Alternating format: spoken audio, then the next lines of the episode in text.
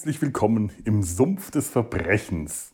Draußen hat es 36 Grad, deswegen sitzen wir drinnen in, bei kühlen 24 Grad, denn draußen auf der Terrasse herrscht das Böse unter der Sonne. das ist eine blöde Anmoderation, aber ich habe sie mir überlegt, deswegen muss ich sie auch bringen.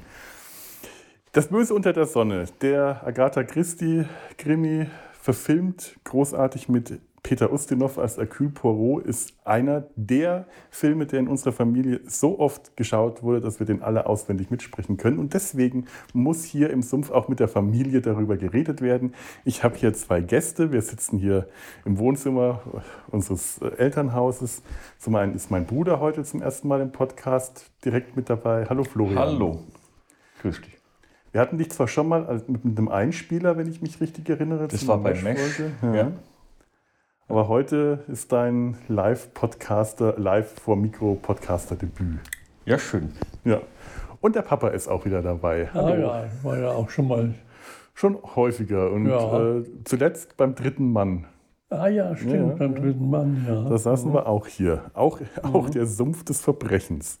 Ja, das Böse unter der Sonne. Wir haben uns neulich nochmal den alten Film angeschaut mit, äh, äh mit Ustinov haben auch diverse andere Verfilmungen und natürlich ähm, Verfilmungen, Adaptionen. Es gibt eines, die Serie mit David Suchet aus dem Jahr 2001.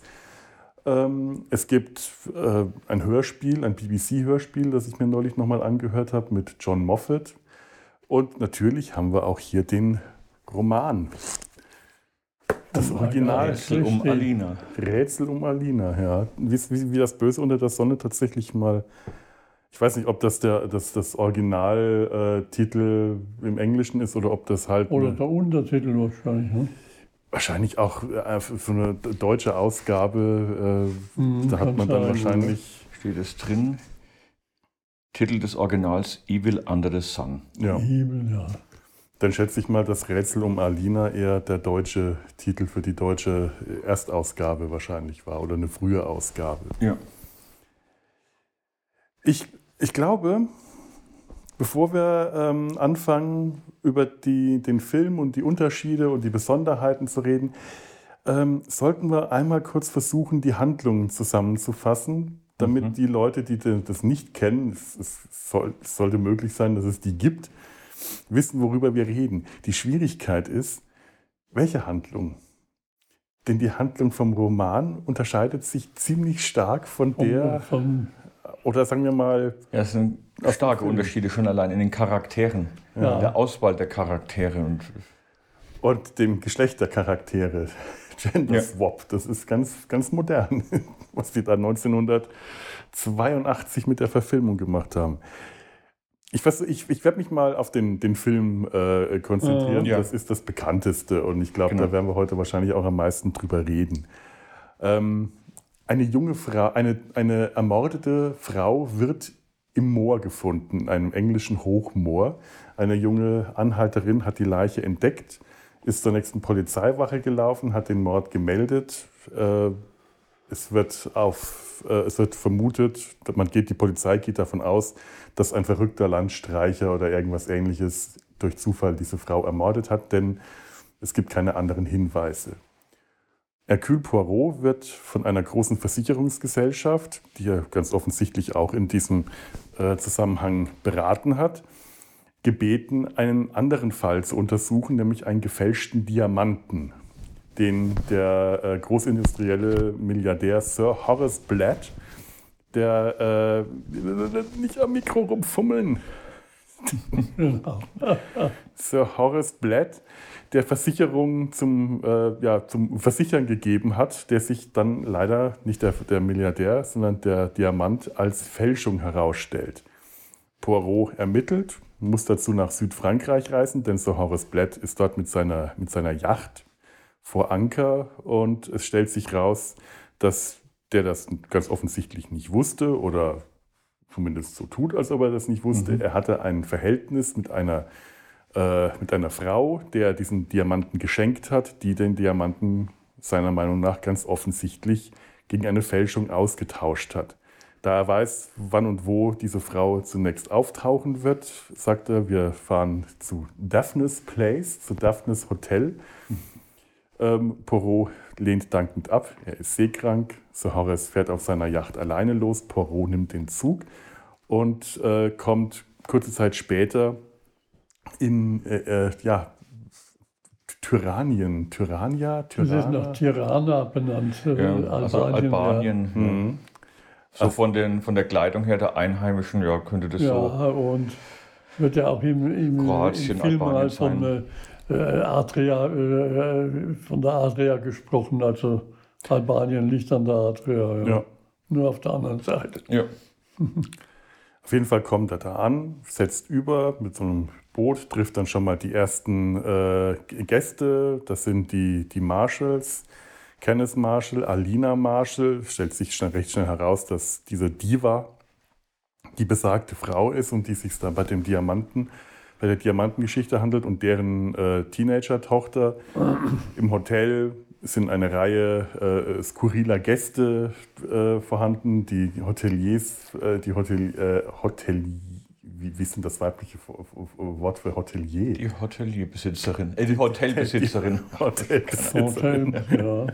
Daphne, Daphne Castle. Daphne Castle, ehemalige Mätresse des Königs von Tyrannien und nun Hotelbesitzerin auf dieser Insel. Ähm, ja, und eben nun auch, und neben, äh, habe ich Redferns gesagt, die Marshalls. Ich bin nee, mir Marshall. sicher, Marshall, ich hatte schon ja. richtig gesagt. Und die Red Ferns, ein junges Ehepaar, eher jung und gut aussehend, sie blass und unscheinbar. Ähm, wir erleben so ein bisschen noch diesen Hotelalltag die nächsten ein, zwei Tage und äh, dann wird Alina Marshall tot am Strand aufgefunden von Patrick Redfern, der die letzten Tage damit verbracht hat, ganz offensichtlich ein Verhältnis mit ihr zu haben. Nicht nur mit ihr zu flirten, sondern ein äh, ziemlich unverblümtes Urlaubsverhältnis. Poirot äh, ermittelt auf Bitte von äh, Daphne Castle, bevor die mhm. Polizei eingeschaltet wird. Es stellt sich heraus, dass alle Anwesenden oder sagen wir mal, alle, die des Mordes für verdächtig in Frage kommen. Nicht das Hotelpersonal. Nicht das Hotelpersonal. alle Anwesenden ein scheinbar hieb- und stichfestes Alibi haben. Aber Poirot wäre nicht Poirot, wenn er das nicht auch noch dann, äh, entkräften kann am Ende. Und aber irgendwie einen Bezug zu der Getöteten haben. Ja, ja. Die meisten hätten auch ähm, äh, durchaus guten Grund, sie umzubringen. Das wird vorher ja schon klar. Ja, das wird ja, ziemlich gut aufgebaut. Die ziemlich sauer auf die sind, ja. Alle haben sie ein Motiv, alle äh, haben sie ein Alibi. Das ist also ein Problem. Letzten Endes stellt sich heraus, dass tatsächlich Patrick Redfern und seine Frau Christine äh, die Mörder waren, die äh, durch, äh, durch, durch, durch falsche Zeugenaussagen, Zeittäuschung und äh, vertauschte Uhren und solche Geschichten ähm, falsche Alibis ein, falsch, ein falsches Bild äh, dargestellt haben. Peru kann das äh, auflösen, wie der Mord dann tatsächlich war. Da kommen wir später noch drauf. Er überführt Patrick Redfern auch ebenfalls als den Mörder der Frau, die am Anfang des Films im Moor gefunden wurde, und seine Frau Christine als die vermeintliche Anhalterin.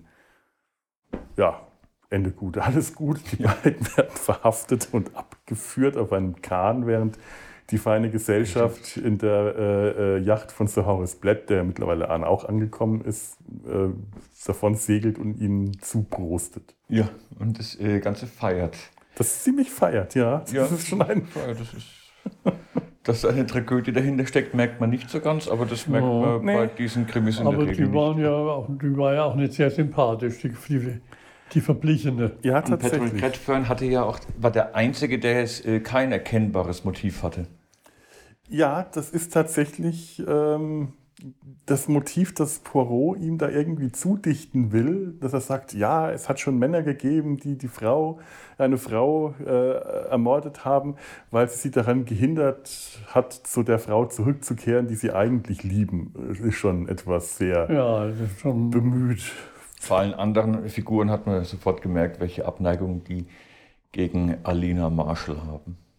Das sind ja auch wirklich herrliche, herrliche Charaktere dabei. Mhm. Allein Rex Brewster, der äh, Kolumnist und äh, Autor, der das Leben von Alina Marshall, äh, ihre Biografie schreibt, die sie ihm dann verbietet, weil er herausgefunden hat, wann und wo sie geboren ist und, äh, den, und Schmutz ja. über sie ausgegraben hat. Diese Dialoge sind auch herrlich, ja.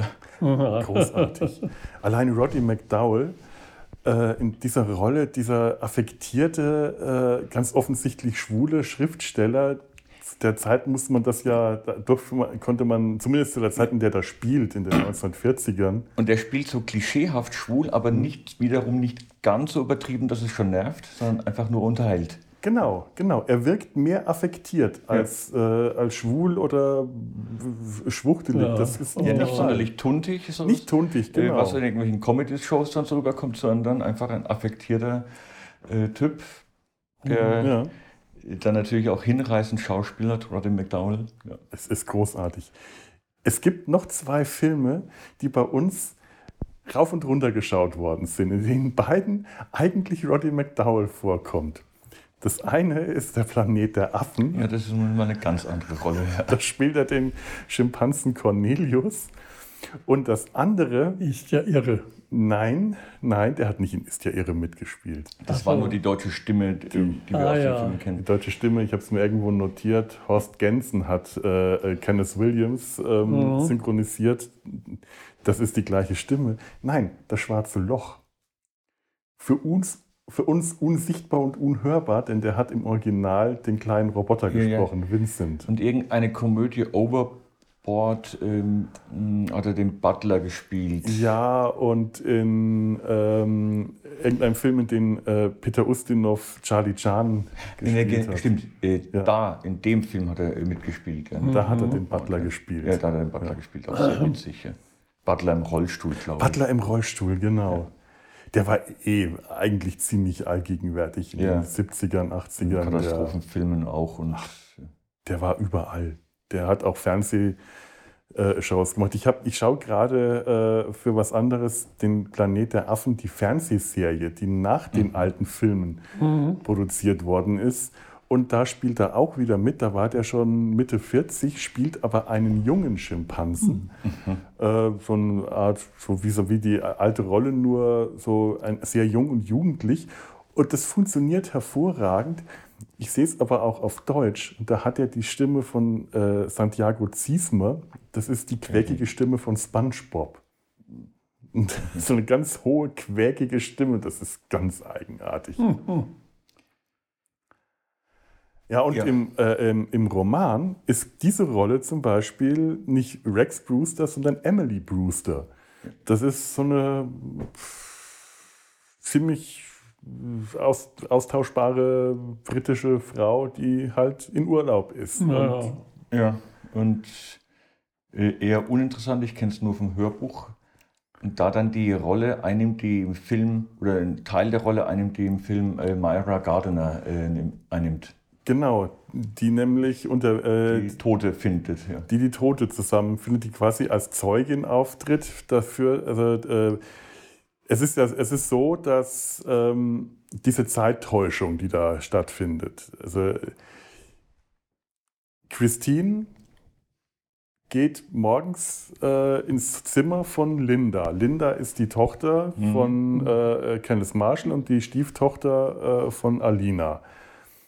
Nimmt die Uhr von Linda, stellt sie 20 Minuten vor sucht Linda, findet sie, sagt, äh, kommst du mit in die so und so Bucht, ich will da zeichnen. Linda kommt mit, geht dann baden. Um äh, kurz vor zwölf fragt sie nach der Uhrzeit. Linda sagt, es ist kurz vor zwölf. Christine sagt, oh, ich muss los, ich bin zum Tennis. Stellt dann heimlich die Uhr wieder um, rennt los und hat dann aber 20 Minuten Zeit, um in die andere Bucht zu klettern, in der Alina beim Sonnenbaden ist. Äh, schlägt sie nieder, legt sich auf den Strand, nimmt ihren Platz ein, hat vorher Arme und Beine mit einem Selbstbräunungstinktur äh, äh, braun gefärbt, damit mhm. das nicht so auffällt, weil sie blass ist. Und dann kommt um die Bucht herum ähm, Patrick, ihr Ehemann zusammen mit Linda, äh, äh, äh, mit, mit Myra Gardner, Myra Gardner, Gardner. Im, mhm. im, äh, im Motorboot. Im Roman ist es Emily Brewster und die beiden sind im Ruderboot unterwegs. Entdecken die vermeintliche tote Alina. Myra fährt zurück zum Hotel. Christine äh, steht auf, läuft davon, läuft auch zum Hotel. Patrick äh, kommt zu Alina in die Höhle, in die sie sich vorher versteckt hatte, äh, als sie gesehen hat, dass Christine zum Strand runterkommt und erwürgt sie. Hat quasi ein Alibi für die vermeintliche Mordzeit, denn die muss nach der Zeugin vorher passiert sein, weil die Zeugin ja gesagt hat, sie hat Alina tot gesehen und ähm, hat sich so sein Alibi geschaffen. Das ja. Ganze ist es ist so eigenartig auf Zufall alles konstruiert. Ja, ja, das ist also ja, es macht Spaß, aber das sind ein paar Ungereimtheiten. Das sind Ungereimtheiten. Ähm, ja. Das ähm, im, aber ähm, im Buch ist es ja Emily Brewster mhm. und Patrick Redfern fragt, ob er sie begleiten kann auf ja. dem Boot. Ähm, Im Film ist es genau umgekehrt. Myra Gardner fragt Patrick Redfern, ob er sie begleiten kann, was aber keinen Sinn ergibt. Weil, ja. äh, und er ist darüber nicht erfreut, offensichtlich. Äh, ähm, aber eigentlich müsste er darüber erfreut sein, weil dann erst geht sein Plan auf, wenn er Zeugen hat.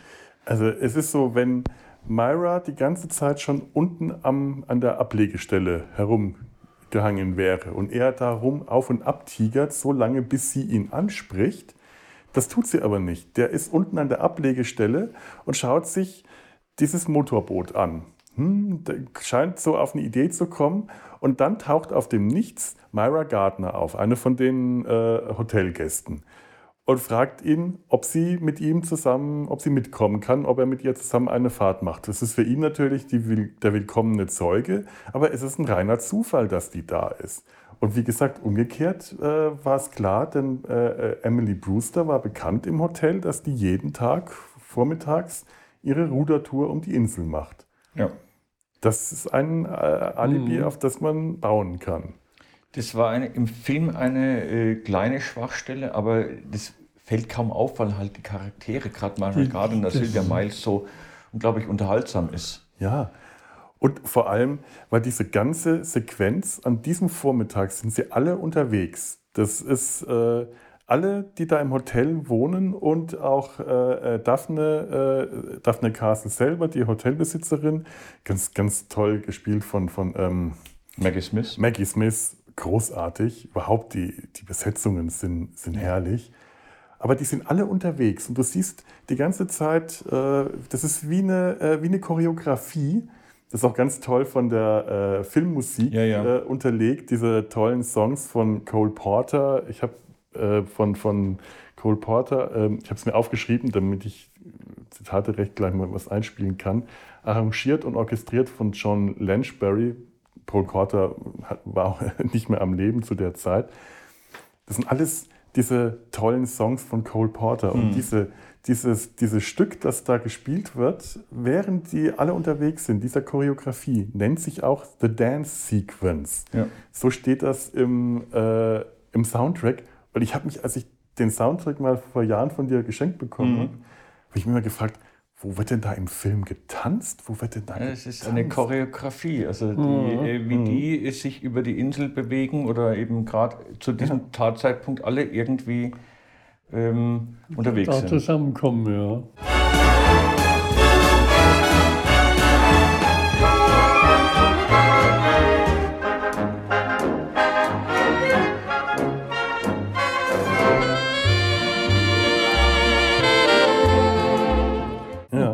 Das, das gipfelt dann auch in diesem Moment, wo die Leiche erfunden wird. Und das sind diese Stücke, die, äh, ich habe es mir mal aufgeschrieben, woraus diese Dance-Sequenz besteht aus den Songs. It's the lovely, anything goes, there's nothing like swimming, I've got you under my skin, da da da, mhm. di, da da da. Get out of town, I've got my eyes on you und you're the top.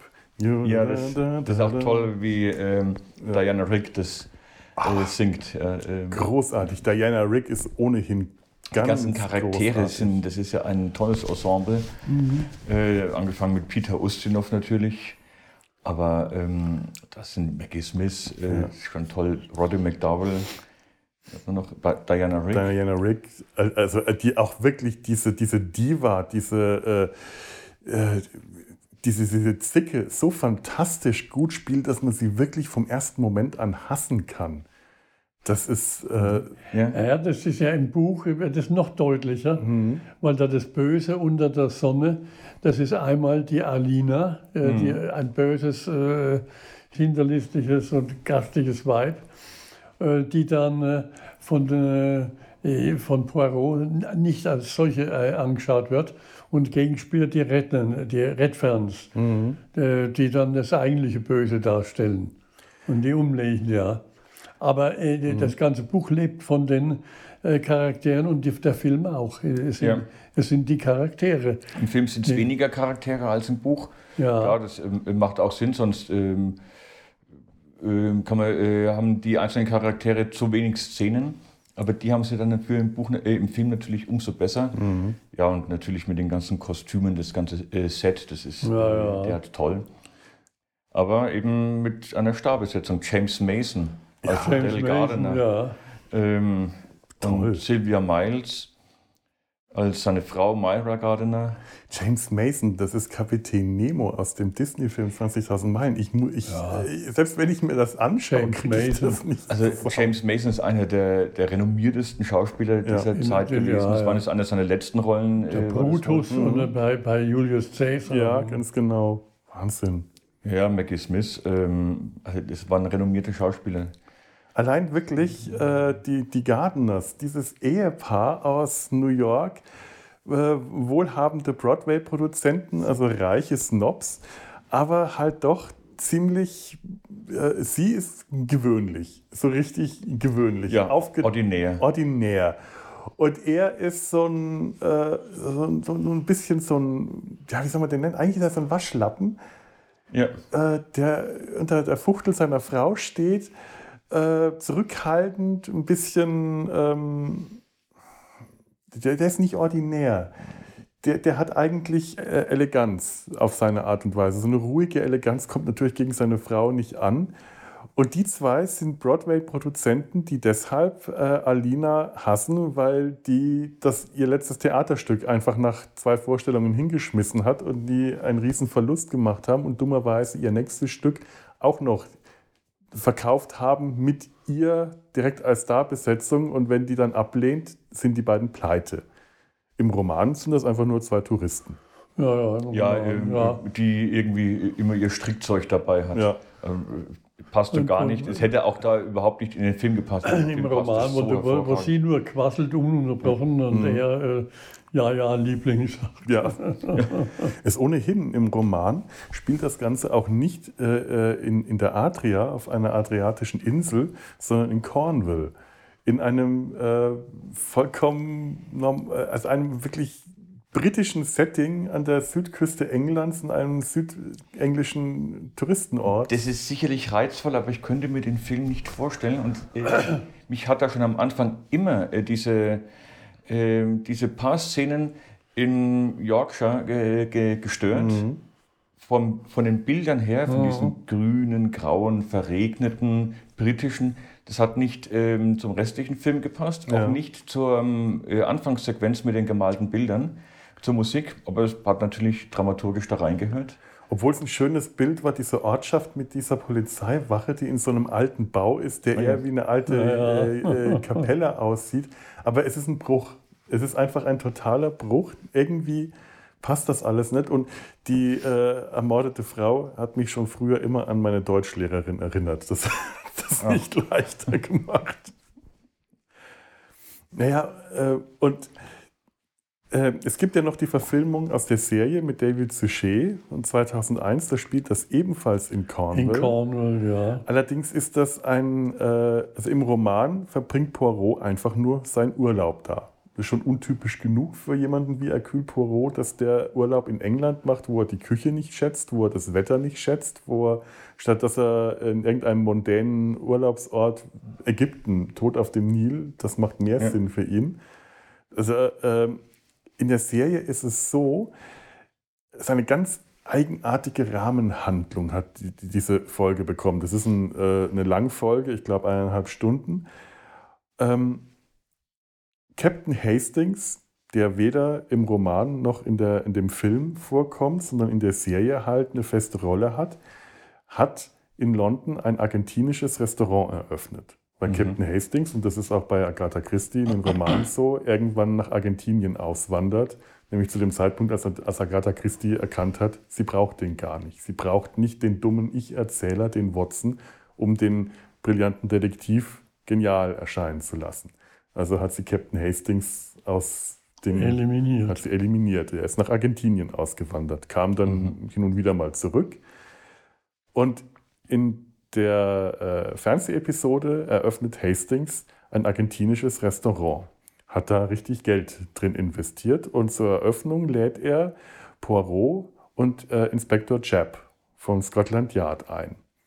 Auch mit dem Hintergedanken, dass ein Prominenter wie Poirot durchaus gut für gute Presse sorgt. Es kann aber auch sein, dass er das Poirot einfach nur sagt, um ihm zu mhm. schmeicheln. Poirot kriegt eine Lebensmittelvergiftung und muss auf Kur. Zuerst sagt der Arzt ihm, äh, das, äh, er wäre deshalb krank geworden, weil er, äh, weil er äh, Übergewicht hat, weil er fettleibig ist.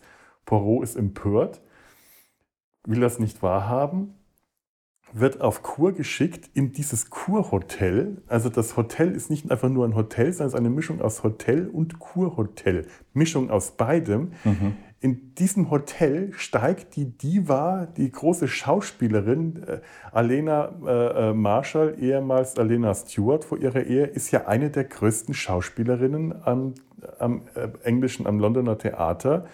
Und diese glamouröse Diva steigt in Süd-Cornwall mit ihrem Ehemann und äh, in der Serie ist es dann nicht die Tochter, sondern ein Teenager-Sohn ausgerechnet in einem Kurhotel ab. Das macht überhaupt keinen Sinn.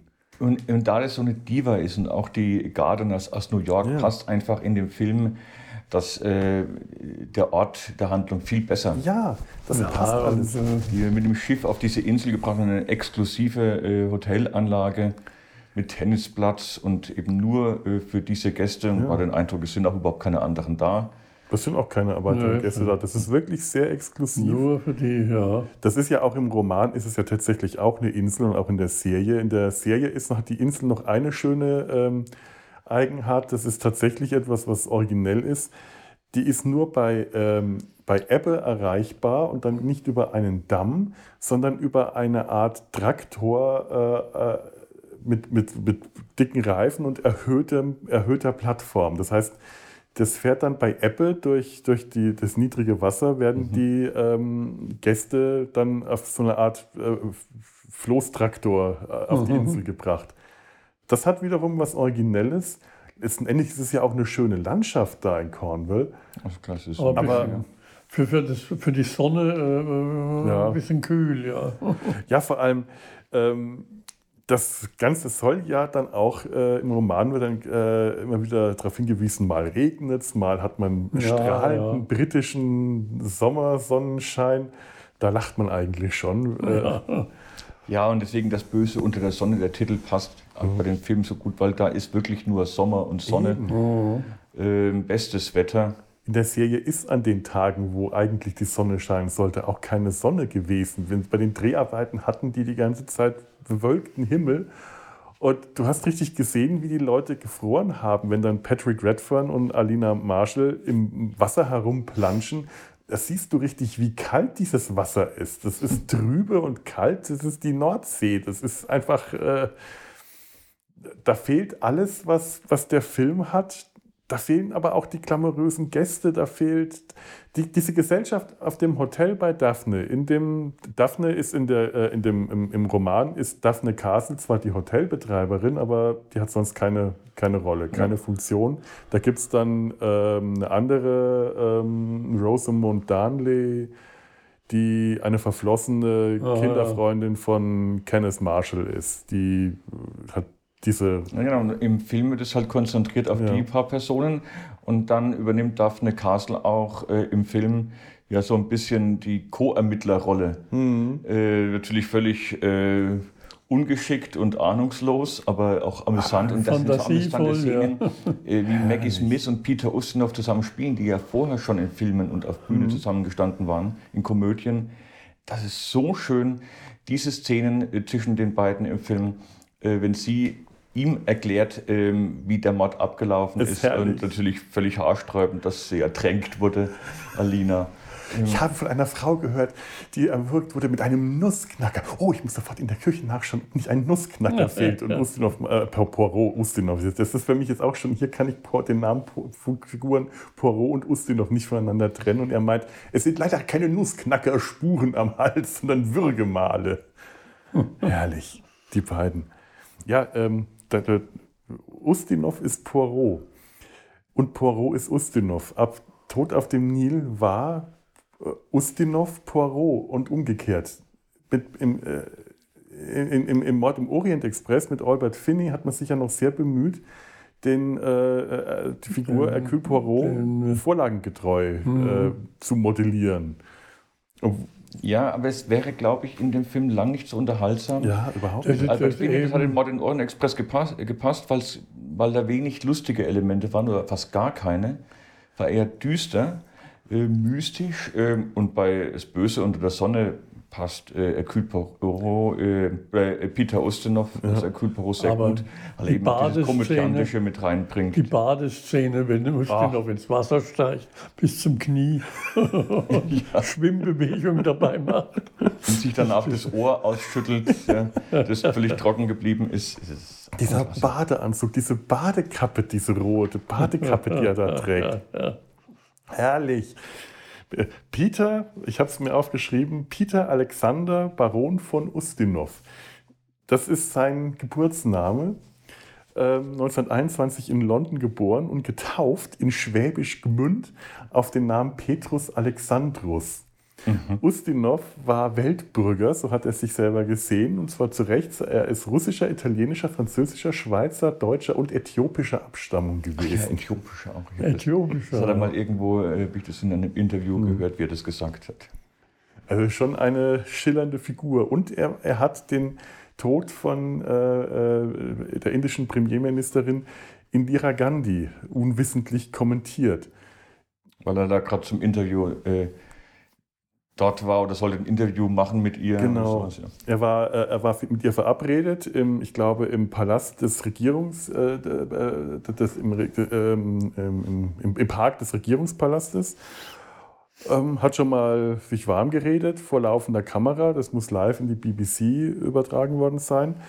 Hat so gemeint, es ist alles ruhig hier, die Vögel sitzen in den Bäumen, die Wachen stehen an ihren Plätzen. Und dann hat man den Tumult gehört. Er hat dann die äh, Leute vor, vor, der Kamera beruhigt, zu Hause vor den Fernsehern, und dann später gemeint, er hat sich geirrt.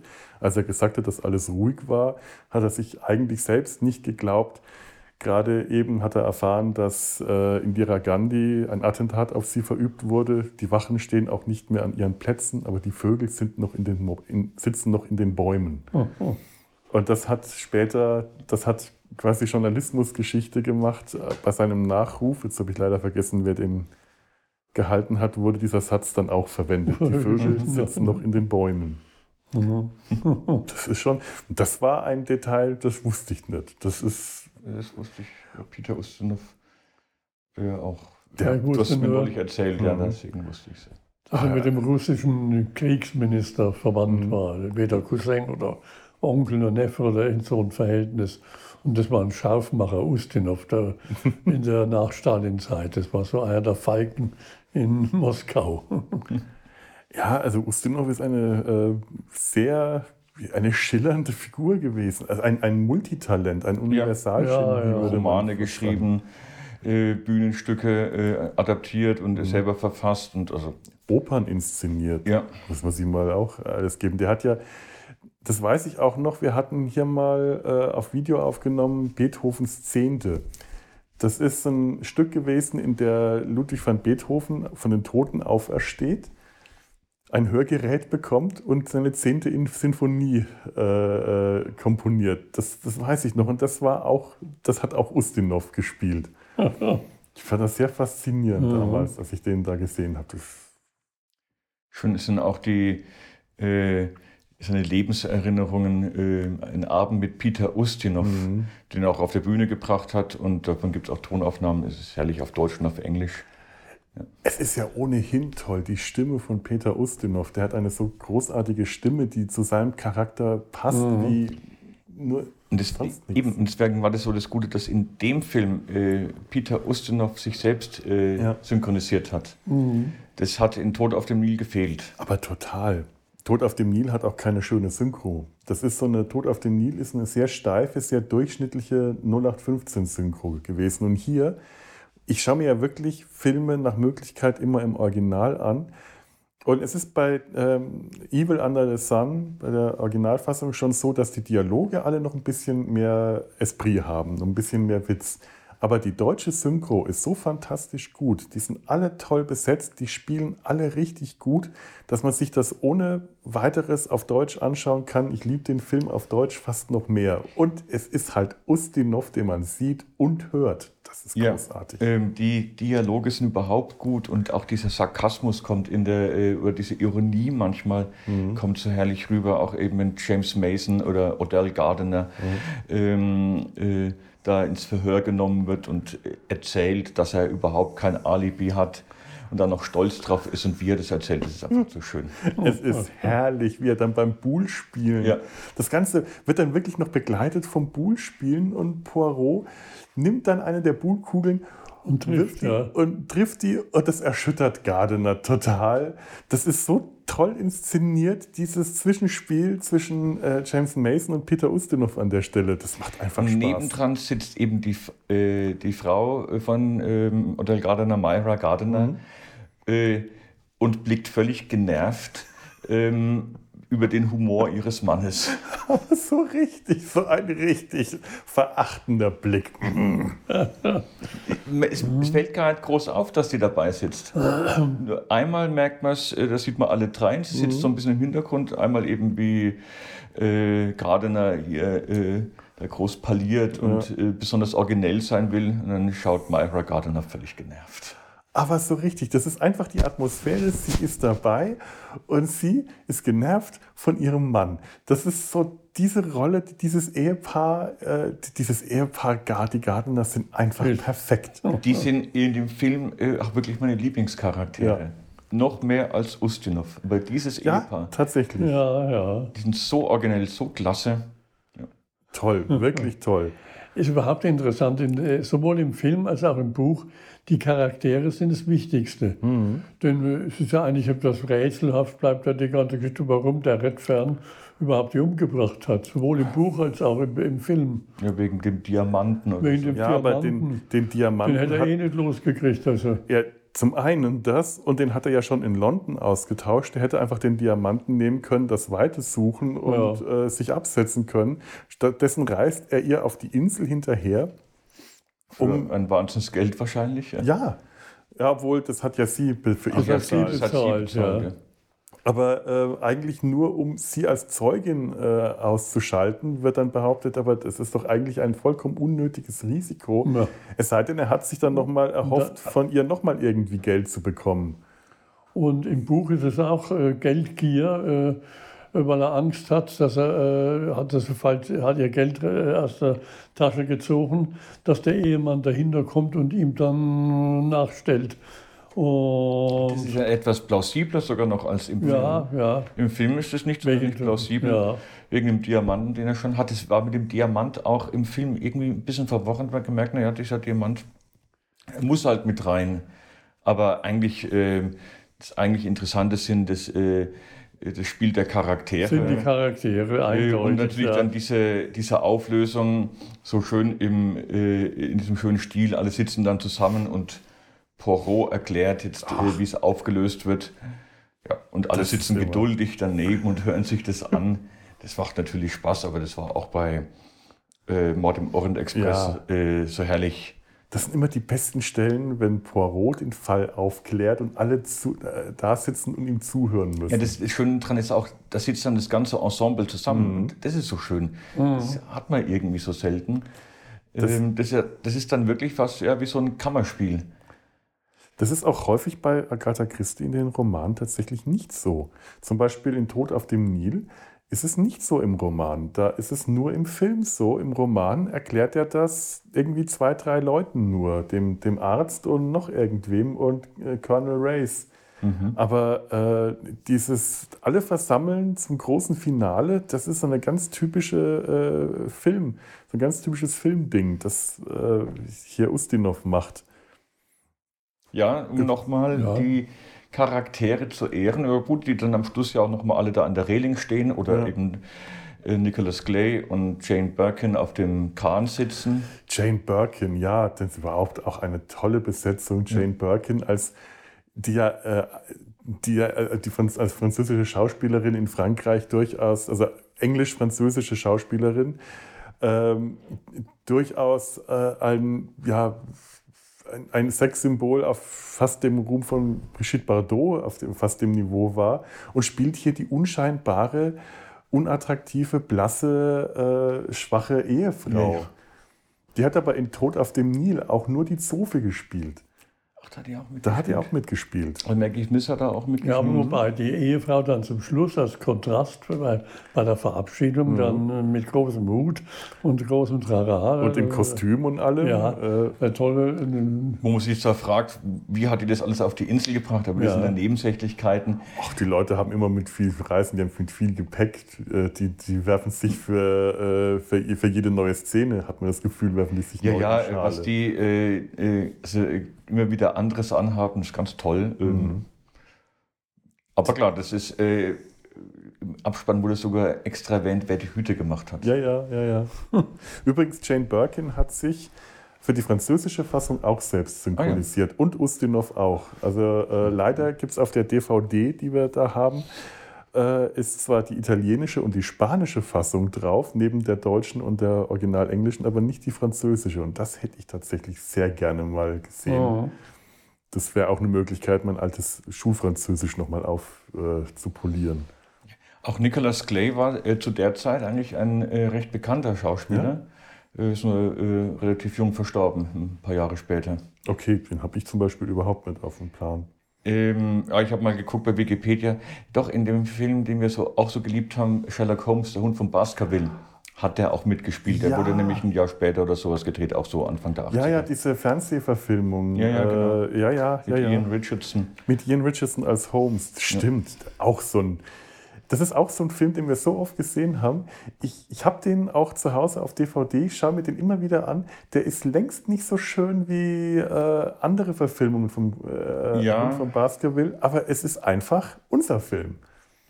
Den haben wir oft angehört. Nicht so schön ist der tatsächlich nicht. Ich habe mir mhm. vor ein paar Jahren mal wieder angesehen und gesagt, naja, ja. schöne in Erinnerung gehabt, spannende in Erinnerung gehabt. Das stimmt. Ja, ja aber äh, der ähm, hatte einige äh, gute Rollen zu der Zeit. Ähm, Nicholas Clay. Ja, und ist stimmt. dann irgendwann Ende der 80er sowas oder um den 90er rum verstorben. Hm. Den hätte ich jetzt überhaupt nicht erkannt. Aber jetzt, wo du es sagst, habe ich den auch wieder auf dem Schirm. Interessant. Und andere Schauspieler, die waren vielleicht eher Bühnenschauspieler, aber zumindest äh, kamen sie schon mal äh, bei ähm, Mord im Orient Express vor. Colin Blakely, der den ähm, ja, ja. Horace Blatt. Horace Blatt spielt, hat in Mord im Orient Express meine ich den Chauffeur gespielt. Den ehemaligen Chauffeur ja. des, äh, der, der, der ähm, Nein, einen Sicherheitswächter, der ein Polizist war, einen Polizisten. Ähm, ja. Colin Blakely und Dennis Quilly, der hier den Kenneth Marshall spielt, hat den italienischen Chauffeur in Modern Orient ja, Express richtig, gespielt. Ja, richtig, richtig, stimmt. Die waren da auch beide dabei, ja.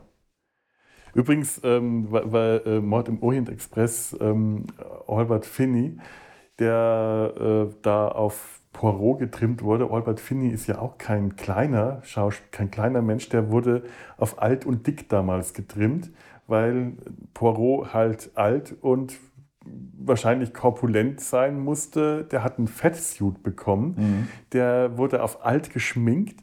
Der musste den Kopf einziehen zwischen die Schultern, damit er kleiner wirkt. Äh, und die haben den so auf alt geschminkt, dass er eigentlich eher insgesamt aussah wie äh, hier in, bei, bei Monty Python. Ähm, ich glaube, der, der äh, Sinn des Lebens, dieser fette Typ, der dann in dem Hotel, ja, ja. im Restaurant äh, Platz, die, die nach hinten ge, glatt geschmierten Haare und dieser irgendwie eigenartig kleine schwarze Schnurrbart Und was mich an Albert Finneys Poirot tatsächlich am meisten gestört hat, dass der so laut und so derb war die ganze Zeit.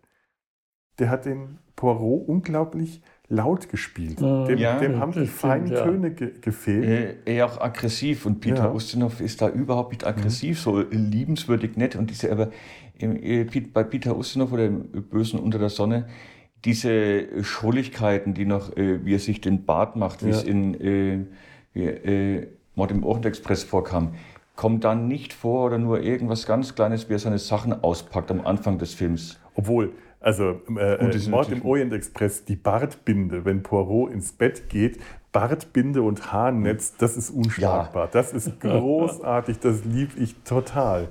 Und das fehlt tatsächlich, denn Ustinov, der hat ja danach noch viermal Poirot gespielt. Einmal äh, in ähm, Rendezvous mit einer Leiche, auch im Kinofilm, und dreimal Fernsehfilme.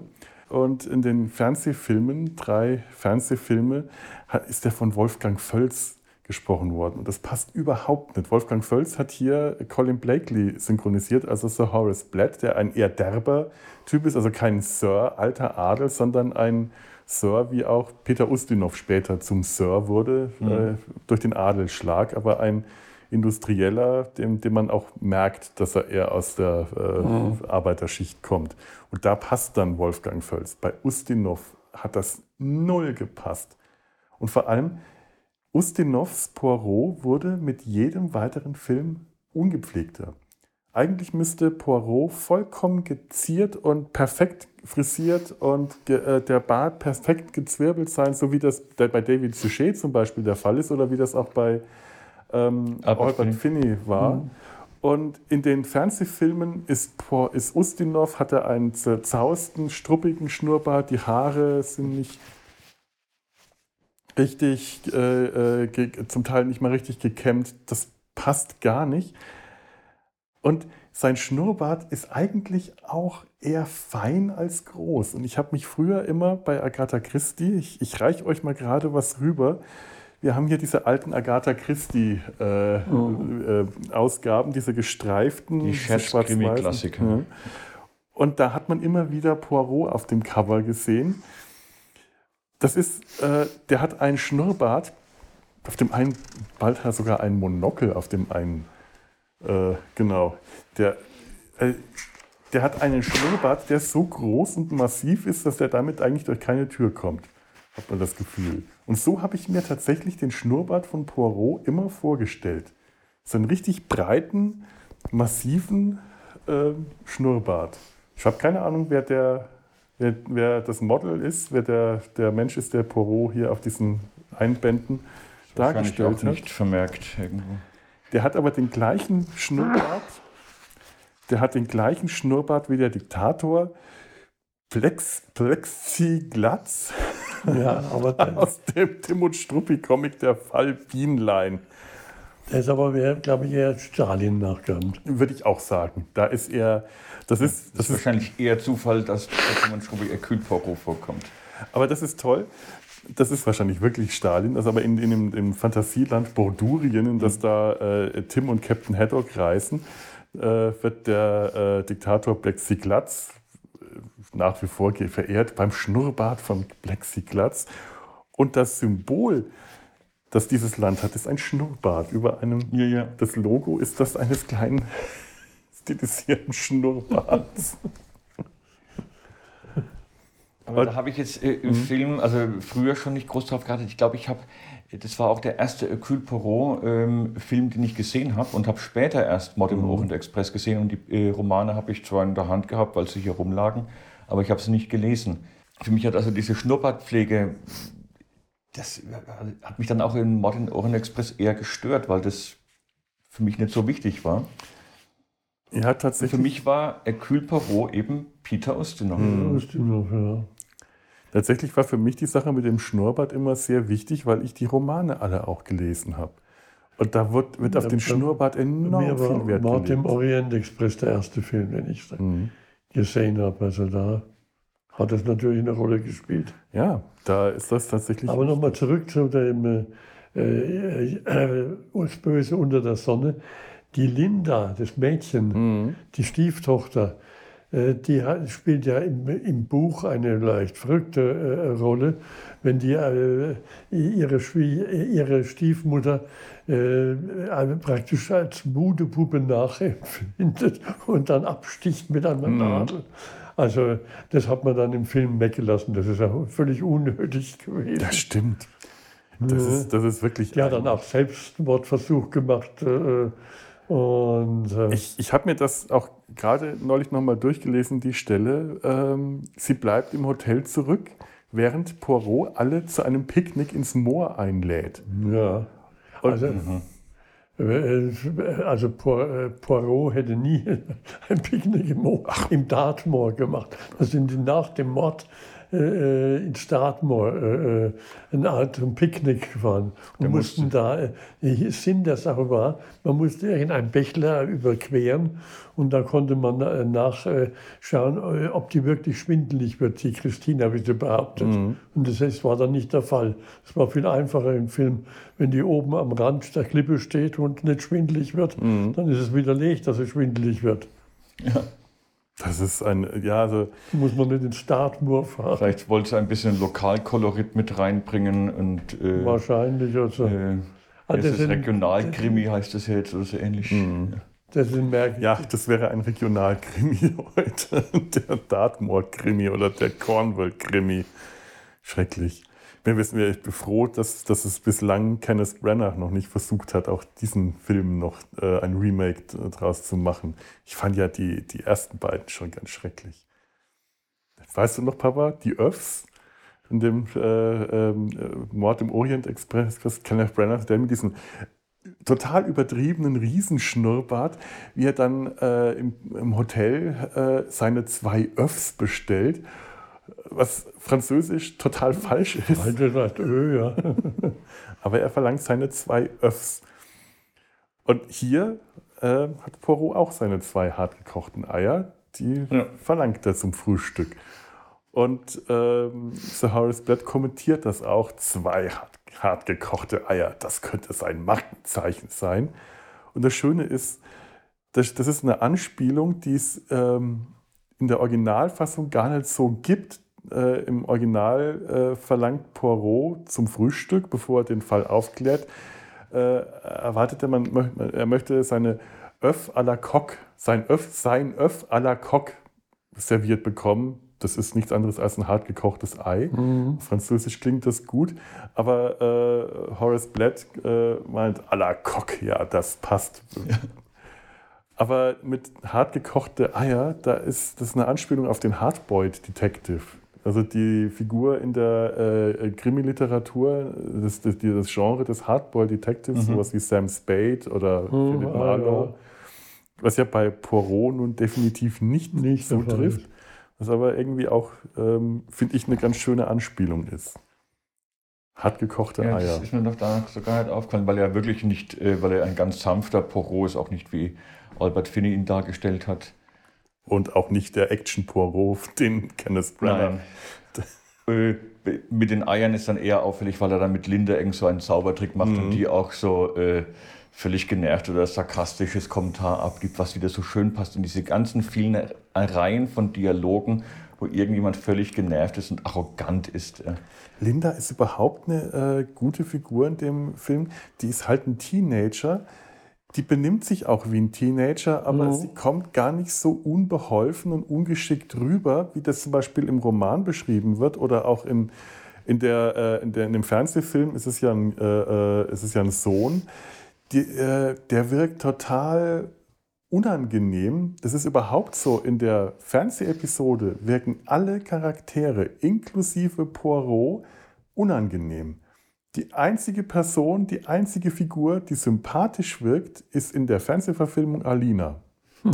Die wirkt tatsächlich sympathisch und du äh, denkst dir, mein Gott, die macht doch nichts Schlimmes. Die hat, das ist, das wirkt wie ein Flirt. Das wirkt nicht mal wie eine Affäre, sondern wie ein Flirt. Kenneth Marshall sieht aus wie der Schwager aus äh, Papa Ante Portas wirkt auch so verkniffen und äh, die ganze Zeit wie, wie in Essig getunkt alle wirken sie unangenehm in dem Fernsehfilm, äh, in der Fernsehepisode, aber nicht unangenehm auf eine interessant, interessante Art und Weise. Also hier in dem Kinofilm, das sind alle schräge äh, Typen, irgendwie alle so ein bisschen unsympathisch, aber sie, es macht Spaß, denen zuzusehen. Man hat einfach Spaß, diese, diese eigenartigen Typen zu erleben und in dem Fernsehfilm wirken die alle ganz schrecklich. Das ist dann im, im, äh, im Kinofilm ja auch eigentlich sehr geschickt. Mhm. Alle Charaktere sind irgendwie dann doch sympathisch oder Linda höchstens ein bisschen langweilig, äh, weil sie ganz äh, so viele Szenen ja, ja auch nicht hat.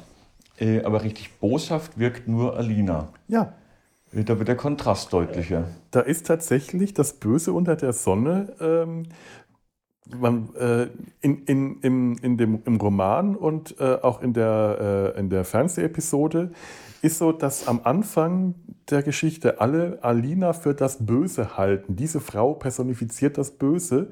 Das ist eigentlich nur deshalb, weil sie halt, äh, sie hat ja die macht eigentlich nichts wirklich Schlimmes. Sie ist halt eine Schauspielerin, benimmt sich dementsprechend mondän, was nicht in dieses kleinbürgerliche äh, Ambiente passt. Sie flirtet mit einem der Gäste und hat offensichtlich ein Verhältnis mit ihm, was auch nicht in diese bürgerliche äh, Atmosphäre passt. Der Ehemann, der ist eigentlich gar nicht mehr an ihr interessiert. Der bleibt nur bei ihr, weil er sie geheiratet hat. Wird, will sie aber. Äh, ist definitiv, äh, das, das ist alles ganz eigenartig. Und hier im Film äh, ist äh, ähm, Diana Rick in der Rolle als Alina wirklich das Biest. Sie ist ein unglaubliches Biest. Man hasst sie wirklich vom ersten Moment, wo mhm. sie aus dem Taxi steigt und den Fahrer anschnauzt, äh, dass Stoßdämpfer schon ja. erfunden worden wären und die, diese komische, lächerliche Gestalt mit dem Schnurrbart, der uns da äh, am Bahnhof das letzte Taxi weggenommen hat, wenn sie und, Poirot und Linda, sieht. Äh, äh, soll nicht mit meinen Koffern Fußball spielen. Und sie tyrannisiert Linda. Die ist die ganze Zeit fies zu ihr. Linda trampelt hier nicht rum wie ein, wie ein lahmes Trampeltier. Die ist wirklich fies zu ihrer Stieftochter. Und man versteht, dass die Stieftochter sie hasst. Im Roman ist ähm, Alina nicht mal wirklich besonders fies zu ihr. Sie kann nichts mit ihr anfangen. Mhm. Und in der Fernsehepisode äh, ist es genauso. Im Roman ist aber die Alina, ist die, äh, macht schon den Eindruck des Bösen. Also, also nur Poirot so. Äh, glaubt, dass, dass sie mhm. ein von den, von, von den Männern ausgenutzte Frau ist. Ja. Das habe ich tatsächlich nicht so äh, das Gefühl. Das ist mir nicht so vorgekommen. Ah, ja. Mir ist eher vorgekommen, dass sie eher deshalb denn das Böse darstellt, weil alle das in ihr sehen mhm, wollen. Mhm. Dass sie selber aber eigentlich nicht wirklich, äh, also zum Beispiel wirklich Linda. Es wird beschrieben, dass Linda ähm, die ganze Zeit gut mit ihr zurechtkam, bis sie mit der Schule fertig war und dann, äh, dass sie zusammen in Urlaub gefahren sind. Dass sie, bevor sie zusammen in Urlaub gefahren sind, hatte sie keine Probleme mit Alina, weil sie wenig mit ihr zu tun hatte Alina mit ihr nichts anfangen konnte, umgekehrt auch nicht. Und erst als die drei zusammen war, ist sie eifersüchtig, weil Alina ihr den Vater wegnimmt. Und sie wird halt im Roman als unbeholfen und tapsig und alles beschrieben und eben leicht verrückt mit dem Voodoo-Glauben und allem. Das ist hier im Film überhaupt nicht der Fall. Man merkt richtig, Linda ist eigentlich ein durchaus normaler Teenager ohne größere Probleme, Proble kein Problem-Teenager, ja. sondern ein nettes Mädchen, die halt eine fiese, wirklich fiese, fiese Stiefmutter hat. Stiefmutter es wird ja. mehrfach ja auch angedeutet, insofern braucht es im Film auch gar nicht diesen äh, Voodoo-Glauben ja. und äh, Selbstmordversuche. Weil von vornherein klar ist, auch durch andere Dialoge, dass Linda einfach äh, wahnsinnig leidet. Ähm, Kenneth Marshall sagt zum Beispiel mhm. auch Daphne Castle, dass Linda sehr unter dem Tod ihrer Mutter leidet. Ja. Das ist irgend so ein Nebensatz nur. Also es wird wirklich auf, ausgebaut, sodass äh, äh, Linda nicht jetzt mit Voodoo-Zauber in Verbindung gebracht werden muss, um glaubwürdig zu machen, dass sie ihre Stiefmutter hasst. Linda hat auch eine fiese Seite, die zum Beispiel ähm, verheimlicht sie, dass sie äh, Rex Brewster im Tretboot äh, gesehen Stimmt, hat, ja. während sie da im Wasser geschwommen ist, was Rex Brewster äh, kein Alibi gibt und äh, er dann wirklich fast ausrastet vor Zorn, weil äh, sie ihn damit hätte an den, wie er sagt, sie hätte mich an den Galgen hätte sie mich bringen können. sie hat den nicht leiden können, weil der um ihre Mutter herumscharwenzelt ist und äh, mochte den nicht und fand den blöd und wollte ihm dann eins auswischen. Ist halt ein Teenager. Das ist. Mhm. Ja, die hatte schon auch fiese Seiten mhm. oder arrogant eben gegenüber Porot bei dem Frühstück. Ja. ja und auch ein bisschen böse Zunge. Sie geht mit Christine zum, äh, äh, auf die Insel in die Bucht zum Malen, ist dann ganz nett zu ihr, wenn sie später Poirot das Bild zeigt. Ach, sie hat halt irgendwelche albernen Klippen gezeichnet. Dann merkt man schon so, äh, die hat schon was Schnippisches. Aber mhm. es ist äh, alles noch so in einem Bereich, die, ist halt, die wirkt für mich wie ein normaler Teenager. Wie ein Teenager, ja. Mit guten und mit schlechten Seiten, aber nicht mit Voodoo. Das total unnötig. Und Selbstmordversuch. Ja. ja, ach Gott. Meine Lieblingsstelle ist ja, wenn ähm, Poirot, nachdem sich herausstellt, dass alle ihre, ihr Alibi haben und niemand mehr da ist, der, den, der, der, der übrig bleibt, Hotelpersonal zählt ja nicht. Das, das, das Einfachste wäre für mich, wenn ich reicher Gast in so einem Hotel wäre und ich möchte, dass, die, dass Alina Marshall getötet ist, dann hätte ich mich im Hotelpersonal erkundigt, wer für, was weiß ich, 1000 Dollar mal eben mir diese Frau vom Hals schafft, indem er sie mit einem Stein erschlägt. Das Hotelpersonal hätte auf jeden Fall verhört werden müssen. Aber das zählt nicht, das gehört nicht zur Gesellschaft. Ja, äh, hätte wahrscheinlich auch einfach den Film unglaublich äh, in, die ausge in, die Länge gezogen ja. und wäre dann nicht relevant gewesen. Das Hotelpersonal kommt auf andere Weise eben vor, eben einfach, dass sie Statistenrollen übernehmen und mhm. Butler sind oder eben dieser Andreas dann auch mal zusammengepflaumt wird äh, über das Essen, Essgewohnheiten von Poirot. Das ist auch schön. Aber Poirot zieht dann eben los über die Insel. Das ist eigentlich etwas, was Poirot selten macht, dass er tatsächlich vor Ort ermittelt. Das ist eigentlich nicht so von bei Agatha Christie äh, nicht so sein Stil. Normalerweise sind seine kleinen grauen Zellen das, womit er Fälle aufklärt. Der sitzt auch in seinem Zimmer und äh, rekonstruiert einen Fall. Und hier bleibt ihm nichts anderes übrig, als die Insel abzulaufen und sich den Ort des Verbrechens nochmal anzuschauen. Er war ja schon da, um die Leiche zu besichtigen. Ganz tolle Kameraeinstellungen, wenn er da über den Strand geht äh, und, und, und ähm, Daphne Castle, ähm, ist schon wieder den Namen Maggie Smith, neben ihm hergeht mit diesem roten äh, äh, äh, Sonnenschirm. Ja. Ja, Und man sieht sie dann durch den Höhleneingang, wo er dann den, den Diamanten entdeckt und den Atem der See riecht. Das sind tolle Bilder, das sind richtig tolle Einstellungen. Äh, übrigens, ähm, der, der Regisseur äh, äh, Guy Hamilton hat James Bond-Filme Ja, der James Bond-Filme gedreht. und dann geht er da und schaut sich das an, äh, schaut auf die, von den Klippen runter und stoppt die Zeit, die man braucht, um von der einen Bucht über die andere Bucht äh, zum Hotel zurückzukommen. Auch nicht unbedingt sehr aussagekräftig, weil zum einen stoppt er zu vollkommen unmöglichen Zeiten, dann rennt er nicht, wie Christine rennen würde. Und dann drückt er schon auf die Stoppuhr, während er noch oberhalb des Hotels auf den Treppen ankommt, bevor er die runtergeht. Es passt alles nicht zusammen, aber ganz besonders toll ist, dass da der Soundtrack, genau. das ist das äh, Lied, das heißt äh, aus irgendeinem Grund Daphne's Office. Hat nichts mit dem Büro zu tun. Ich glaube, es hat im Office begonnen. Das kann sein. Ja das kann sein, dass das tatsächlich im Office begonnen hat, als er erkannt hat, niemand hat mehr ein, äh, ein Alibi. Und dann fängt die Sequenz an, während er über die äh, Insel Da hat er, glaube ich, diese Insellandkarte. Ja, ja. Ähm, diese plastische, ja, dreidimensionale genau. Insellandkarte. Stimmt. Und das ist der Song Begin the Begin. Und das ist dieses, ja, ja. dieses Stück, das normalerweise äh, in den vielen ähm, Versionen, ich habe da eine von Ella Fitzgerald, äh, ähm, ganz langsam gesungen wird. When they begin, the begin.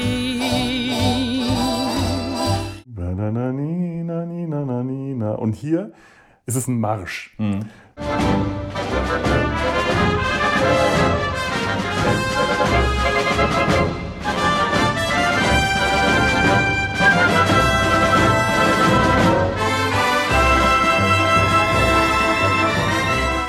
Das hat Rhythmus, das hat Schlagzeug, weil Poirot aufbricht. Und auch in so diesen, diese Schuhe, das, äh, das ja. wirkt sehr eben nach einem Marsch. Und dadurch hat dieses, äh, die Sache ziemliches Tempo. Mhm. Und merkt dadurch auch nicht, dass er ähm, ja, langsam läuft. Ja. Aber, aber, er geht da mit seinem Spazierstock und. Die Gamaschen. Er trägt ja. so tolle Gamaschen.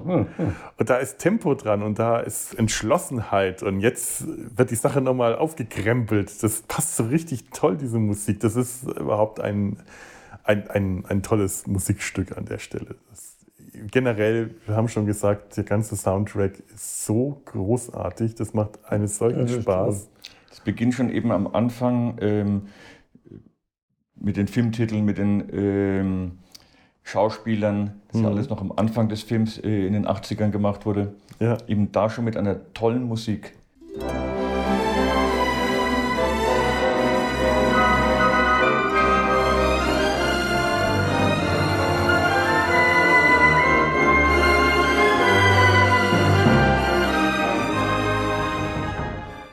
Und eben auch mit mhm. diesen äh, hervorragenden Bildern, die zu den Schauspielern passen. Ja. Das ist mir vorhin eingefallen, deswegen will ich gerade noch sagen. Das Böse unter der Sonne, der Filmtitel, mhm. da sieht man ähm, Alina da liegen mit ja. dem roten Hut. Mhm. Also äh, dass sie das Böse unter der Sonne ist. Da sieht man jetzt nicht irgendwelche Landschaften, sonst die auch, aber eben ja, äh, die tote Alina mhm. mit dem roten Hut da liegen. Das stimmt, das ist das Böse unter der Sonne, ist die tote Alina am Strand. Ja, und bei den anderen, äh, wenn es um die jeweiligen Schauspieler geht, äh, erinnert das Bild dann auch an die Figur, die sie spielen. Mhm. Also die sind gut aufeinander abgestimmt. Und das sind wirklich wunderschöne Aquarellbilder, Aquarellzeichnungen. Ja, Ganz toll, das liebe ich auch, den Anfang. Bis hin zu, äh, zu dem Editor, wo eine Gartenschere drauf ist. Der den Schnitt gemacht hat. Ja. Das ist schön. Das ist schön, das hast, das hast du mich darauf aufmerksam gemacht. Ich hätte das nie gemerkt. Nee, nee, Warum beim Regisseur dann diese riesige Treppe äh, zu sehen ist, weiß ich nicht. Aber vielleicht, ich auch nicht, aber übrig. vielleicht hat das auch keine Bedeutung. Es ist einfach nur ein schönes Bild, weil die, weil die Treppe so bedeutend ist. Mhm. Wie war das? Josef Grün. Das ist dann kurz nachdem er diese Treppe, Porot diese Treppe runtergeht, ja. dann hört er draußen vorm Hotel äh, Hotelbedienstete äh, äh, eine Rigoletto-Arie singen äh, und äh, aus, aus Rigoletto und er steht dann drin im Hotel und sagt, ah, Verdi. Und dann kommt Redfern dazu und äh, erzählt ihm, ja, es wäre es nicht komisch, wenn Giuseppe Verdi Deutscher gewesen wäre, würde er Josef Grün heißen. Im Englischen ist es Joe Green. Ja. Und, und äh, begründet es irgendwie, dass er seine, seinen Lateinschülern äh, sowas äh, gerne erzählt und Porot äh, erwidert darauf nur, dass äh, Lateinschüler immer amüsiert sind wenn es mal kurz eben vom Thema abschweift oder so. Wenn Sie mal nicht Latein lernen müssen. Oder so, ja. Mir, ja. Ein Lateinlehrer. Ich kann das durchaus verstehen, dass der Lateinlehrer das Böse unter der Sonne ist. Aber das ist auch diese eigenartige Konstruktion. Poirot rekonstruiert dann den Mordfall am Anfang aus dem Moor äh, anhand des Versicherungspolice, der, äh, der toten Alice Ruber, die da gefunden wurde. Im Roman hat die irgendeinen normalen britischen Namen, frag mich was.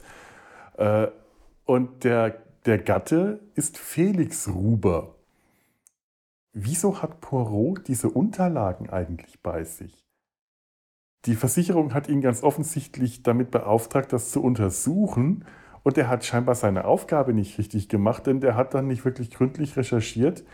Der hat herausgefunden, dass der Ehemann Felix Huber, das ist ja derselbe wie mhm. Redfern, in dem Zug war und ein Alibi hatte und dass die äh, Anhälterin die Leiche entdeckt hat und vermutlich dann auch erwürgt hat. Das äh, wird kommt überhaupt irgendwie nicht so richtig raus, aber äh, er wird dann, er überführt dann Redfern als den Mörder von äh, Alice Ruber und begründet das Ganze, dass die Namen, äh, die Unterschriften von Felix Ruber und Patrick Redfern auf dem Scheck, den äh, Redfern dann am Ende ausstellt, die gleiche Handschrift sind und dass Felix Ruber die lateinische Form, die lateinische Übersetzung von Redfern ist, also roter Farn. Das ist nur Quatsch. Das stimmt nicht. Nee, ich dachte immer, das heißt Redfern mit vorn geschrieben, aber es ist auch Fortunica. Redfern. Äh, Redfern, Fern. Ah, Fern, ja, ja. Ich habe nachgeschaut. Aber, aber wahrscheinlich ist es nur auf Red bezogen. Also nein, nein. Felix ja. Ruber Redfern. Das ist die Übersetzung. Es ist nicht nur Ruber Rot. Ich habe nachgeschaut. Das hat mich äh, etwas äh, äh, schwierig, weil äh, Übersetzung von äh, Englisch ins Lateinische bietet Google nicht. Ich habe es mir dann irgendwo hier, irgendwo habe ich es hier notiert. Äh, Redfern, der Farn ist Felix. F-I-L-I-X. Ach so, daher, ja. Ah, das ist ja. Ja, ja. Das ist ja klasse. Das mhm. ist toll, ja. Das wusste ich nicht. Also ich habe es immer für einen Fehler gehalten. Mhm. Es ist kein richtiger Fehler, aber äh, trotzdem irgendwie an den Haaren herbeigezogen. Ja, aber das ist dann wieder sehr originell. Ähm, und das einfach, äh, ob das Agatha Christie auch so geschrieben hat, weiß ich nicht. nö, nö, hat die gar nicht. Das ist einfach eine, eine ganz originelle, hintergründige ja. Idee. Und äh, um das nochmal spannender äh, ja. zu machen. Das mit Ruber kommt im Roman gar nicht vor. Nee, nee, nee das ist wirklich eine Sache, die die ja. für den Film äh, neu dazu. Auch der Diamant kommt im Roman nicht vor. Hm? Nö, gar Aber nicht. das mit dem Namen und diesen Unterschriften, das hat mir im Film gefallen. Mhm. Das fand ich originell, diese Idee. Ja, das ist eine gute Idee. Ja. Auch die Namen in dem Buch, in dem Hotelregister. Äh, in dem Hotelregister standen also schöne Namen. Erstmal Cole Porter, ja. Maurice Chevalier, Charlie Chaplin. Charlie Chaplin, mhm, genau. Ja. Herrlich. Und äh, äh, Fred Astaire und, äh, hier, und Adele Astaire haben sich da auch. Also es ist eingetragen, es ist tatsächlich ein sehr exklusives Hotel mhm. für die High Society. Ja, und das sind so schöne Sachen, das ist so die Liebe zum Detail. Mhm. Ja, das, das ist gut. Äh, merkt man kaum, dass Cole Porter und Charlie Chaplin da drin stehen, aber es ist originell. Also. Es ist da, wenn man, äh, wenn man weiß, dann schaut man da hin und dann erkennt man es.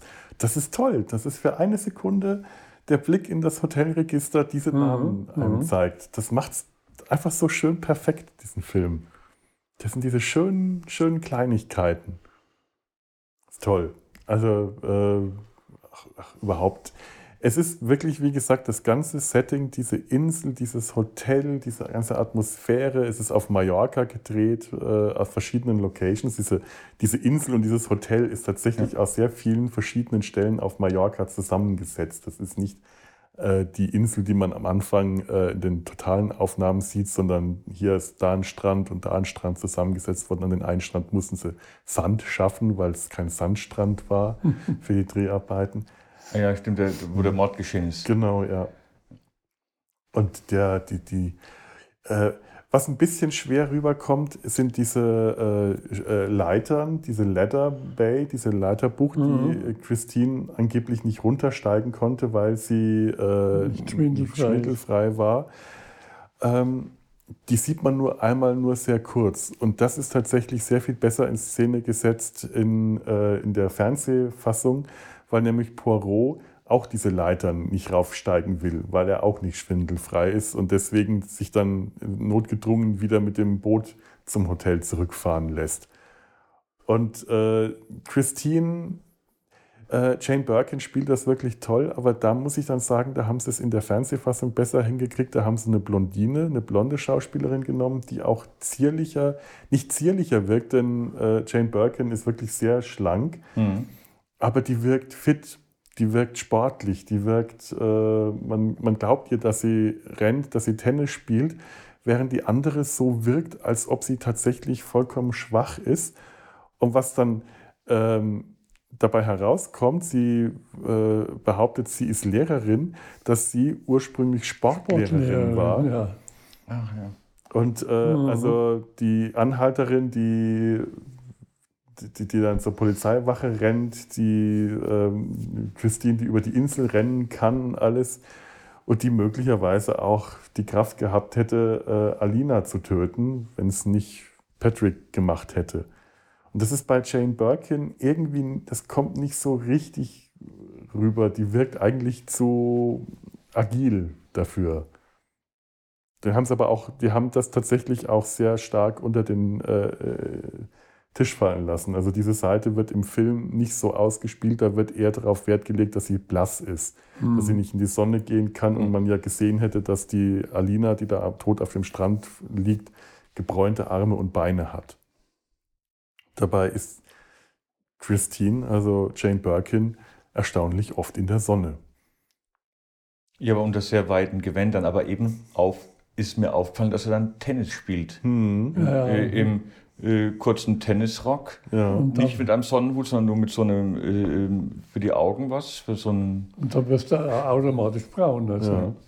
Und wenn sie so rumläuft, an dem Tag, wo sie zeichnen war, hat sie einen sehr weiten Hut auf, aber sonst hat sie zwar einen Sonnenschirm, aber nur ein Kopftuch um, was ja das Gesicht oder den Hals und alles überhaupt nicht vor der Sonne schützt.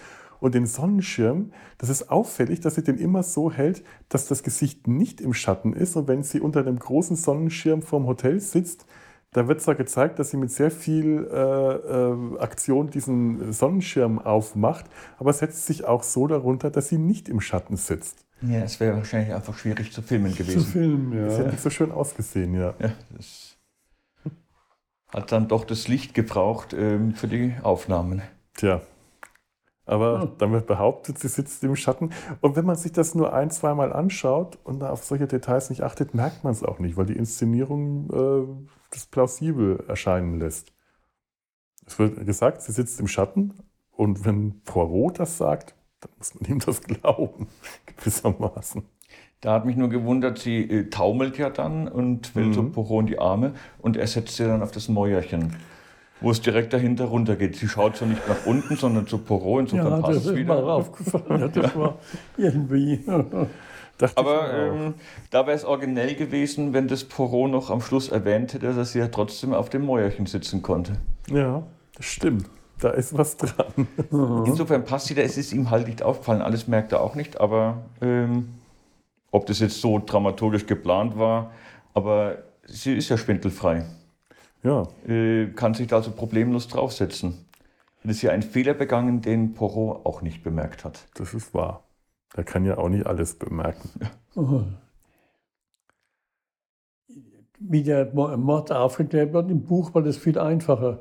Da haben die nur nachgefragt und haben die äh, aus den Bildern erkannt, dass die Christine, ja, das ist ja die Anhalterin von mhm. damals. Ja, klar, es spielt ja auch in England und mhm. da kommt direkt vom Festland, das ja nur eine, ein paar Minuten ja. äh, entfernt ist, sofort ein äh, Kommissar und ein Inspektor und die sind in Verbindung mit Scotland Yard und alles und äh, können äh, mhm. Fotografien und alles äh, äh, vorlegen und anfordern. Und hier sind die ja quasi vom Festland abgeschnitten, von der Zivilisation abgeschnitten. Es wird ja gesagt, tyrannische Ärzte und tyrannische Da wird es nur angedroht, dass er danach fragt und, äh, ja. und geblufft, ja, dann wird es... Äh und den, den Diamanten, den hat Redfern die ganze Zeit in seiner Pfeife versteckt, die er äh, äh auffällig äh, nicht angezündet hat.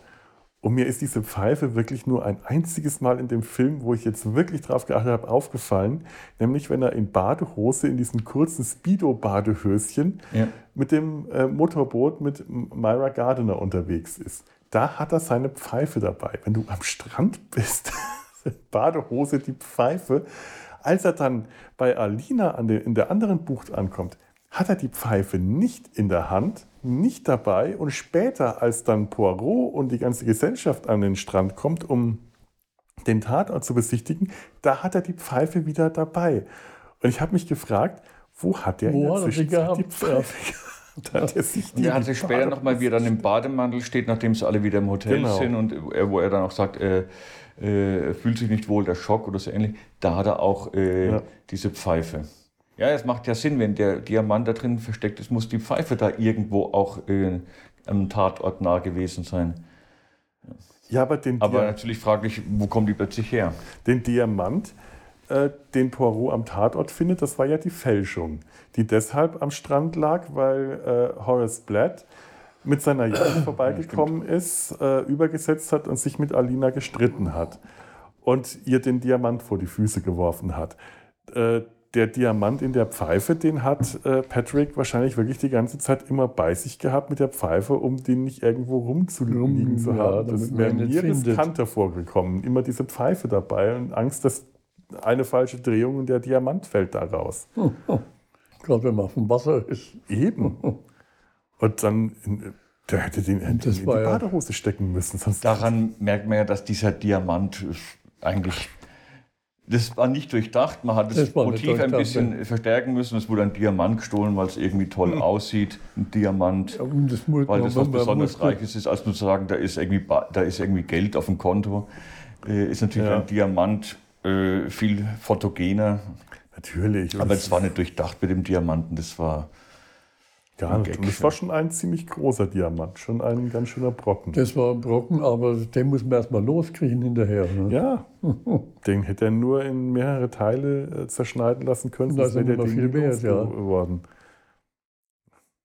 Naja, ja, das Böse unter der Sonne, das, äh, das Blöde unter der Sonne, das undurchdachte kriminelle Genie kann man jetzt, man kann denen nicht unbedingt gerade äh, den, äh, den, den Redferns unterstellen, dass sie kriminelle Genies sind. Das, das eher nicht. Aber böse sind sie wohl offens ja. ganz offensichtlich. Ja, und ich habe mir auch gesehen an dem Auftritt am Schluss, wie sie die Treppe runterkommen, äh, Christine dann in dem Outfit auch noch irgendwie äh, gehässig zu mhm. Poirot und natürlich dann der Kinnhacken.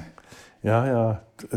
Poirot, der sonst, sonst ist es ja so, dass Agatha Christie ihre äh, Detektive nie einer Gefahr aussetzt. Mhm. Das kommt eigentlich nicht vor, dass Miss Marple in Gefahr gerät oder Poirot in Gefahr gerät. Äh, selbst wenn Poirot unbewaffnet einem Verbrecher auf den Kopf zusagt, er hat dieses und jenes Verbrechen begangen, der andere ihn mit einem Schlag niederstrecken oder erschießen könnte. Es gibt oft manchmal noch nicht mal Zeugen in solchen Momenten und der andere sich dann einfach fügt, sich verhaften lässt oder sonst irgendwie sich in sein Schicksal fügt. Und hier ist es so, Patrick, der dann wenigstens noch aus Rachsucht Poirot eine einsteckt. Ja. Ich glaube, im Roman wirkt er Poirot. Kann ja, das sein? Ja. ja. Geht er ihm an die Gurgel. Ich glaube, da wird aber auch nichts mehr dann draus gemacht. Nee, das, das wird dann nicht weiter ausgeführt. Ne? Tja. Sieht man Poirot eigentlich am Schluss äh, beim Abspann auf dem Schiff? Nee, habe ich diesmal auch drauf geachtet. Hätte auch nicht gepasst. Hätte nicht gepasst, der ist ja seekrank. Der sitzt dann wahrscheinlich in seiner Kabine und ihm ist übel oder er sitzt schon wieder im Zug. Oder er macht sich noch ein paar schöne äh, Tage auf dem, äh, im Hotel. Ja, das eben. Es bleibt offen, was aus ihm wird. Das ist auch nicht so wichtig. Und er hat den Orden von Gudrun der Wissbegierigen äh, verliehen bekommen. Stimmt, er kriegt, er kriegt Erster ja vom, Klasse und er fragt, wie viele Klassen gibt es? Der kriegt ja noch den Orden verliehen vom tyrannischen König. Das heißt, er muss noch wenigstens bis zur Ordensverleihung äh, dort bleiben, damit er den Orden von Gudrun. Wann ist das eigentlich äh, geschrieben worden? 1940. Ja, da gab es ja in Albanien noch einen König. Mhm. Zogu den Ersten. Zogu. Das, das, der hieß, ah, das war ein Schaffarmer. Äh, und der hieß Ahmed Zogu, hat sich aber nicht Ahmed der Erste genannt, sondern wie er dann König geworden ist, war erst Staatspräsident, hat sich zum König gemacht, sondern nannte sich Zogu der Erste. Und Daphne Castle war seine Mätresse. ja. so gut der Erste. Da ist Gudrun die Wissbegierige auch irgendwie nicht ganz so absurd mehr, wenn der König so gut der Erste heißt. Und jeden Tag Punkt 12 Uhr die Mittagskanone losgeht, die über den Sieg, aus den, den einzigen Sieg aus irgendeiner mittelalterlichen Schlacht erinnert. Die Mittagskanone, auch originell. Ja. ja. Auch etwas, das im Roman und sonst nirgendwo vorkommt. Roman sind es Kirchenglocken, die auch hier und da mal läuten. Ja, ich glaube ja. ja. Die hört man dann bei Westwind oder was, was vom, vom äh, Festland rüber wehen. Ja, im Roman wird auch, äh, fragen Sie sich, oder wird äh, Daphne Castle gefragt, wie sie es verhindert, dass andere Leute auf die Insel kommen. Bei Flut kommt man eh nicht mhm. drüber, aber da ist ja so ein Damm. Und da ist dann ein Tor davor, auf dem eben steht nur für Hotelgäste. Und links und rechts zum Tor geht es steil runter. Da mhm. könnte also keiner auf die Insel kommen und Alina umgebracht haben. Und irgendwie vor dem Hafen der Insel, oder nein, vor dem Hafen auf dem Festland sind irgendwie ungünstige Strömungen, dass die Leute also auch nicht mit dem Ruderboot rüberkommen. Und äh, Horace Blatt ist im Roman nicht der Milliardär, der mit seiner Yacht, übrigens äh, das Hotel, im Roman ist das Jolly Roger Hotel und im Film ist die Yacht die Jolly Roger. Oh. Mhm. Und der ist da ein Schmuggler, der mit einem kleinen Segelschiff äh, zwischen Frankreich und äh, England hin und, und her segelt und Rauschgift schmuggelt. Dann merkt man dann doch, äh, wann das Buch geschrieben ja. wurde und ähm, wann der Film, äh, das Drehbuch geschrieben wurde. Mhm. Das ist sowas weiterentwickelt und das ist das ist eine andere, deutlich andere Figur. Ja, und ähm, ganz wichtig, das habe ich total vergessen, diese Rahmenhandlung in, in der Serie. Denn, denn, am Ende, ich glaube, wir können so langsam zum Ende kommen. Wir haben ja schon gerade das Ende des Films äh, erwähnt, wenn die dann alle auf der Yacht stehen und den Gefangenen am Boot, und Patrick ist wirklich gefesselt in diesem Schiffer, Fischerboot, zuprosten auf der Reling und sich freuen die fiesen, fiesen Snobs. Dagegen in der Fernsehserie von 2001, da ist es dann so, dass äh, sich herausstellt, dass diese, äh, diesen, diesen, Anfall, den Poirot da in dem Restaurant von Hastings hatte, dem argentinischen Restaurant, äh, eine Lebensmittelvergiftung war. Nicht seine Fettleibigkeit war schuld, sondern eine Lebensmittelvergiftung. Und wie gesagt, die sind alle unsympathisch in dieser, äh, in dieser, in dieser Fernsehverfilmung inklusive Poirot. Poirot ist unmöglich. Der ist besessen, der ist die ganze Zeit übellaunig, der ist besessen von dem Gedanken, dass ein Mord passieren wird und er ihn verhindern muss. Das wirkt im Roman, funktioniert das gerade noch so, weil man Poirot so diese Erfahrung äh, abkauft, aber äh, wirkt schon ein bisschen an den Haaren also, herbeigezogen. Das nur am Rande mal erwähnt, ja. ja. Und in der, äh, in der, in der Serie äh, mit äh, David Suchet wirkt er total verbissen da, und verbohrt von dem Gedanken, ein Mord wird passieren und ich, Hercule Poirot, bin nicht in der Lage, ihn zu verhindern. Und äh, Hastings, der ihn auf diese, in dieses Kurhotel begleiten muss, weil Poirot ohne Babysitter nie irgendwo hingehen kann. Hastings muss immer dabei sein und äh, Poirot begleiten, der kann nicht mal alleine Türen öffnen, Trinkgeld geben schon gar nicht, das muss immer Hastings machen. Hastings ist der Laufbursche, der wird wirklich von Poirot in der Serie mehr und mehr wie Dreck behandelt. Äh, dem Blick von Hastings siehst du an, dass der Poirot gerade für vollkommen durchgeknallt hält wenn Poirot sagt, hier wird das Böse, das ist ja unter der Sonne, das Böse ist hier und es muss ein Mord wird geschehen und ich, Poirot, ich kann ihn nicht verhindern, dann siehst du den Blick von Hastings an und du, das ist auch das, was dann wirkt, Poirot ist gerade am Durchdrehen. Der, der hat sie nicht mehr alle. Und am Ende ist es dann tatsächlich so, Hastings, der Poirot, in dieses Kurhotel begleiten muss, anstatt dass er sich um sein neues Restaurant kümmert, das er gerade eröffnet hat und dass der viel Geld gesteckt hat, muss der Poirot begleiten. Das Hotel geht den, das Restaurant, sein Restaurant, sein argentinisches Restaurant, in das der viel Geld gesteckt hat, geht den Bach runter, muss schließen wegen den Lebensmittelvergiftungen, die dann mehrfach vorkommen. Hastings verliert sein ganzes Geld, das er darin investiert hat Poirot ist schadenfroh darüber und äh, als Entschädigung dafür lädt er am Schluss wirklich als Entschädigung für diesen Verlust, dafür, dass Hastings sein ganzes Privatinvestmentvermögen verloren hat, lädt er Hastings und Inspektor Chapp in sein Lieblingsbistro zum Frühstück ein. Naja.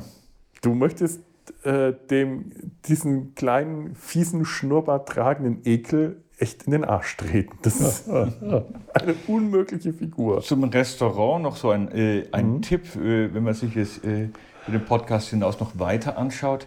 Gibt es am Anfang die Restaurantszene, wo mhm. Poirot so einen ausgefallenen Eisbecher isst. Ja. Und wenn man auf YouTube anschaut, Evil Under the Sun, Behind the Scenes, ah, ja. gibt es da eine Art Trailer oder eine Werbung für den Film von damals, in der äh, Hercule Poirot an diesem Eisbecher sitzt und dann direkt in die Kamera spricht und diesen Film irgendwie ja. vorstellt. äh, ganz originell. Das habe ich gesehen, das ist toll. Ich werde es bei uns in den Show Notes auf der Seite verlinken, aber sucht mal nach, ich glaube, wenn man Trailer äh, sucht, findet man das schon. Evil Under the Sun Behind ja. the Scenes heißt es auf mhm. YouTube. Ich habe vorhin kurz ah, ja. das gesehen, ja. Ja, sucht mal danach. Das ist wirklich witzig. Das ist, das ist, allein dieser Eisbecher ist schon witzig, aber tatsächlich stellt Poirot selber den Film vor. Ja. Hm. Originell. Ja, ich glaube, damit haben wir das Böse unter der Sonne ähm, ausreichend abgeschlossen. Ich danke Sehr euch. Schön. Das Böse. Das ja. Böse unter der Sonne. Poirot und seine Öffs. Ein schöner Film, ja. ja. Klasse. Ich danke euch beiden. Hat mir sehr viel Spaß gemacht. Ja, sehr gerne. Einen unserer Familienfilme hier zu besprechen.